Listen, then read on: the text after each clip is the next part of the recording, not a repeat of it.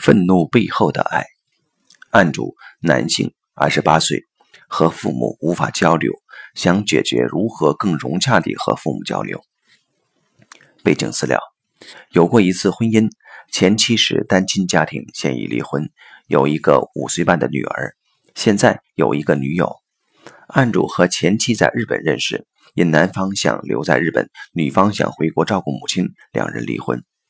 双方父母对孩子的事情很纠结，双方父母主张要这个孩子。案主两岁时被全托，一年中见父母的时间只有两到三个月。爸爸妈妈都是公务员，自由恋爱结婚。爷爷奶奶当时反对父母在一起。案主现在觉得在日本很好，以后老了想在日本养老。案主现在对孩子有压力，对孩子觉得很陌生。排列呈现。引入案主自己的代表和女友的代表，案主自己的代表和女友的代表感觉都很好。引入前妻的代表和女儿的代表，案主自己的代表不断地想逃离前妻，女儿也想靠近案主自己的代表，但案主自己的代表依旧逃离。引入案主爸爸妈妈的代表，爸爸很想操控。按住自己的代表之后，引入前妻的父母。前妻表示不舒服，按住自己的代表和女友代表走到场外。前妻的父亲稍离开远一些，前妻稍离开一些。明义老师将按住自己的代表拉近到妈妈面前，按住自己的代表与妈妈拥抱。案主本人情绪激烈，开始哭泣。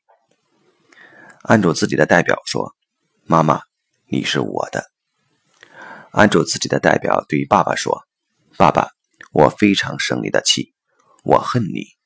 为了妈妈，我可以揍死你。”说完后，案主自己的代表情绪更加激烈，大哭起来，跪在地上与父亲拥抱在一起。案主自己的代表对爸爸说：“我恨我自己爱死你，其实我跟你一样倔，所以你才是我爸爸。”随后，案主代表与爸爸紧紧拥抱。明义老师说：“这是最核心的部分。很多时候，我们的爱是用恨来表达的。”老师继续引导案主对爸爸说：“爸爸。”你不会失去我的，同时我也长大了，我能独立为自己做决定。之后，案主自己的代表将女儿拉到怀中，对前妻说：“对不起，其实我也害怕伤害到你，就好像我爸爸伤害妈妈那样，所以我尽量不伤害你。”明义老师将案主自己的代表、前妻、女儿、女友这些代表。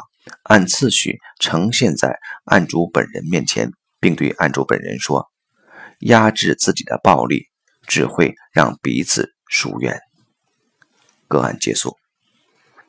系统洞见：通常在愤怒背后，是有一个没有被满足的爱。